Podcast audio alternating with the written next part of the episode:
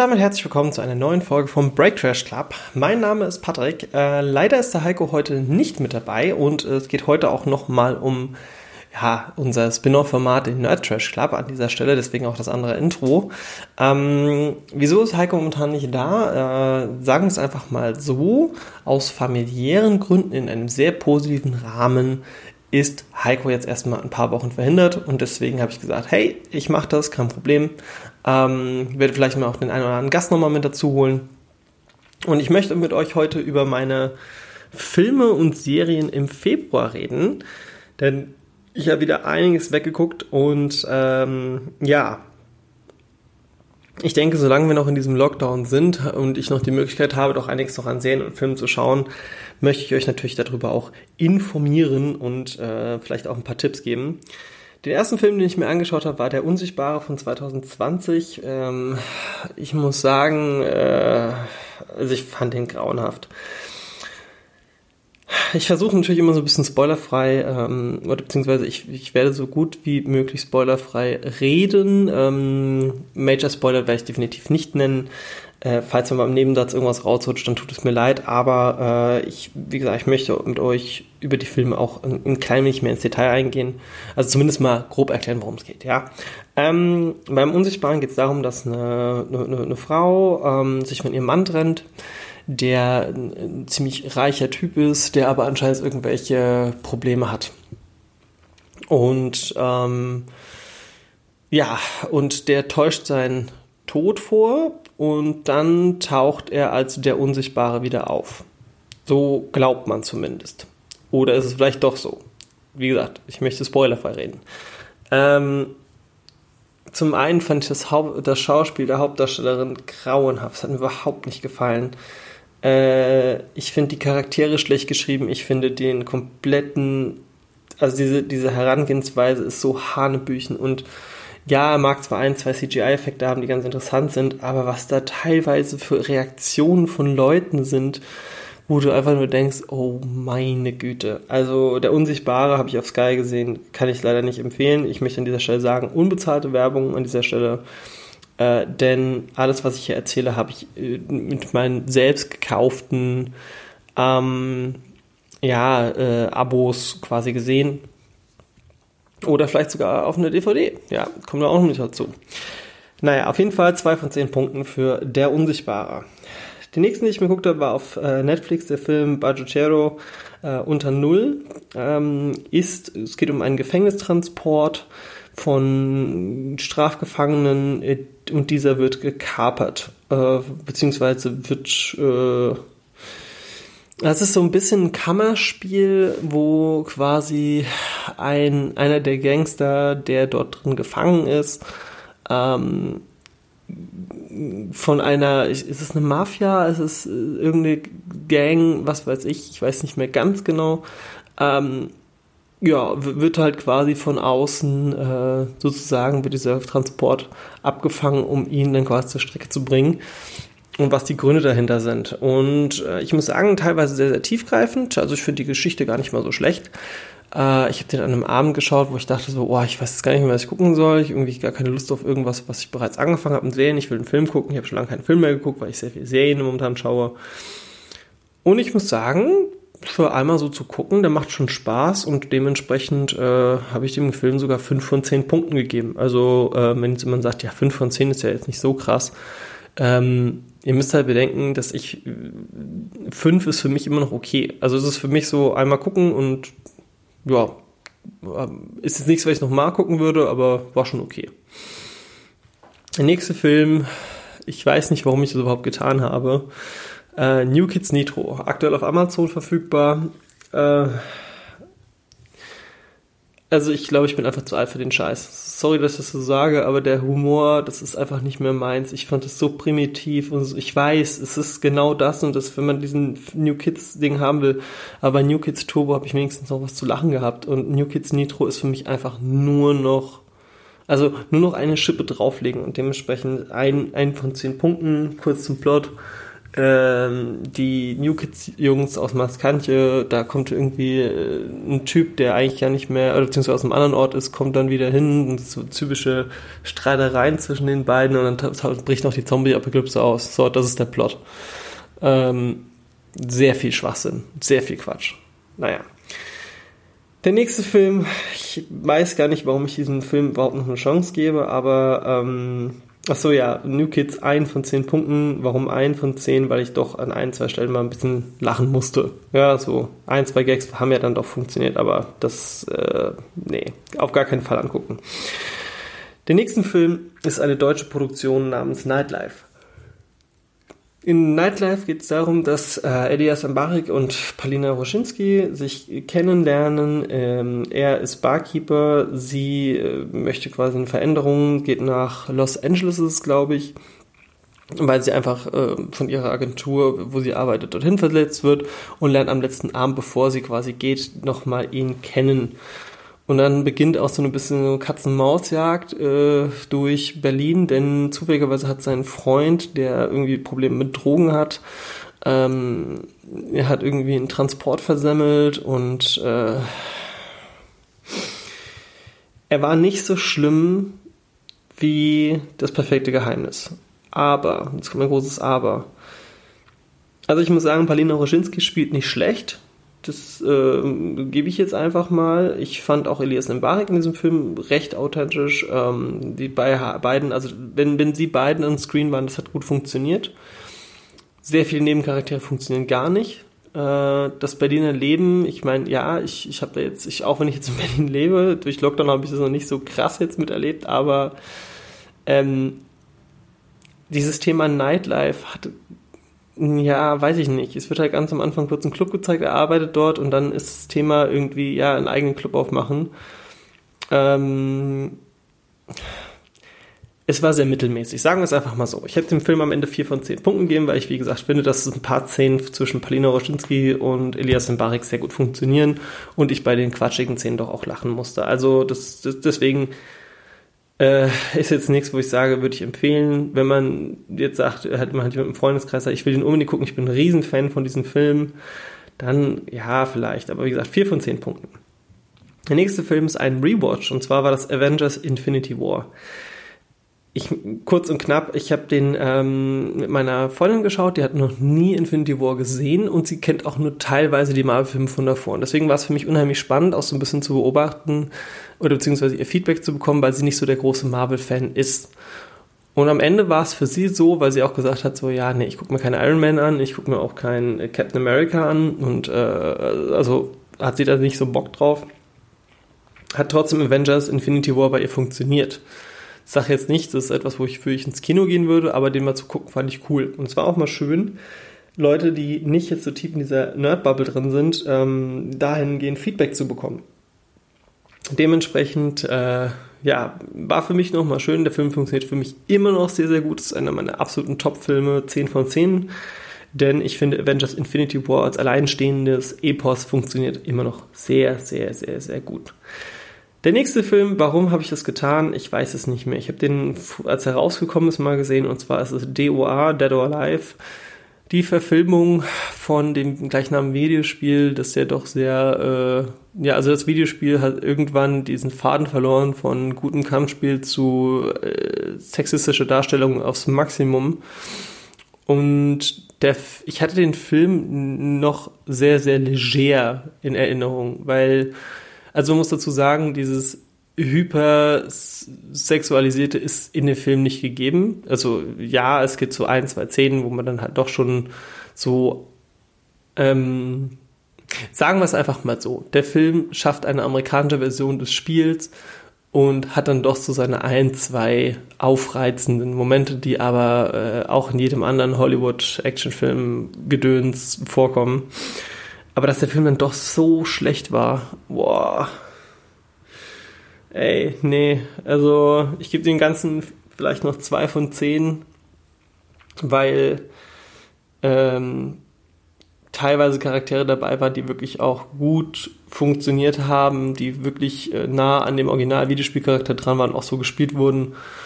Und dementsprechend, äh, ja, gucken nicht. Für mich war es Zeitverschwendung. Es war noch eine DVD, die ich rumliegen hatte und an dem Tag hatte ich einfach keinen Bock, mir irgendwas auf Stream anzugucken, weil ich nichts gefunden habe und habe dann den Fehler gemacht. An dem gleichen Tag hatte ich aber dann trotzdem noch einen sehr, sehr positiven Moment, denn ich habe in 80 Tagen um die Welt gesehen und zwar habe ich so eine Jules Verne Box das ist die Nummer, das muss ich gerade nochmal selbst gucken, Moment.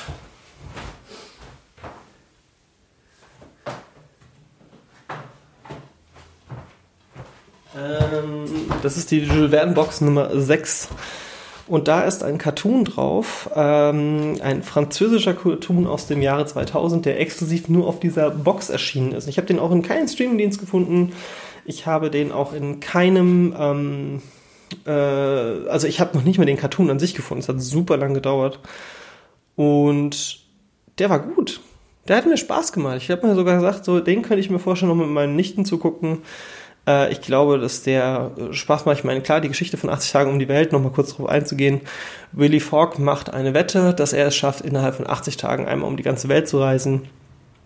Und äh, es ist halt zigtausendmal erzählt worden, äh, obwohl äh, auch in Real wie auch in Cartoonform. Und der hat für mich gut funktioniert. Ist ein Kinderfilm an dieser Stelle, muss man sagen. Und dafür funktioniert aber sehr, sehr, sehr gut. Ähm, und ja, kann ich empfehlen. Hat Spaß gemacht. Ähm, daher 6 von 10. Der nächste Film, ich hatte sehr positive, ja, ich war sehr, sehr positiv eingestellt gegenüber der Spion von nebenan, weil ich Dave Batista inzwischen als Schauspieler eigentlich ganz cool finde. Ähm, klar, als Drax in Guardians of the Galaxy äh, unheimlich stark, äh, witzig, super witzig. Ähm, bei Escape Plan war es dann wieder so, ja, weiß ich nicht. Äh, die Szene, die er in Blade Runner gespielt hat, ähm, auch wenn er da nur kurz zu sehen ist, also er kann Schauspieler, er funktioniert in diesem Universen, ja. Und ähm, hier ist es so, dass er die Hauptrolle spielt von einem CIA-Agenten und die, ja, wie sag ich, ähm, die observieren eine, eine Frau mit einem Kind, die zeitgleich ähm, in Verdacht steht mit einem der größten Ganoven der Welt, ähm, der auch sehr skrupellos ist. Und das Mädel, das kleine Mädel kommt ihm halt auf die Schliche. Ähm, und dann passiert so eine bisschen, ja, wie sagt man, äh, Buddy-Komödie. Sie als kleines Mädel wird halt immer so ein bisschen runtergehalten, auch in ihrer Klasse, weil sie nicht, weil sie keinen Vater hat und äh, naja. Lange Rede, kurzer Sinn. Der Spion von nebenan hat für mich leider nicht funktioniert. Es waren viele Szenen, die kompletter Quatsch waren. Ähm, ich habe ein paar Lacher gehabt. Ich fand auch ein paar, es gab ein paar oder wenige schöne Szenen. Ähm, am Ende muss ich sagen, es ist für mich kein Film, den ich nochmal gucken werde. Der bleibt mir nicht in Erinnerung. Das würde auch nicht bleiben. Und deswegen der Spion von nebenan. Vier von zehn Punkten. Ist ab, auf Amazon zu sehen. Ich glaube, mit einem Kind kann man den ja, wobei, nee, für Kinder ist da auch nichts. Da gibt es so ein, zwei Szenen. Nee, deswegen hätten sie den Film so ausgelegt, wie jetzt zum Beispiel Nola Holmes, dass es halt wirklich für Kinder wäre dann, oder für, für jüngere Erwachsene. Dafür war er dann doch zu rabiat. Also der Spion von nebenan, vier von zehn, wäre für, für Kinder gemacht wahrscheinlich fünf von zehn oder sechs von zehn.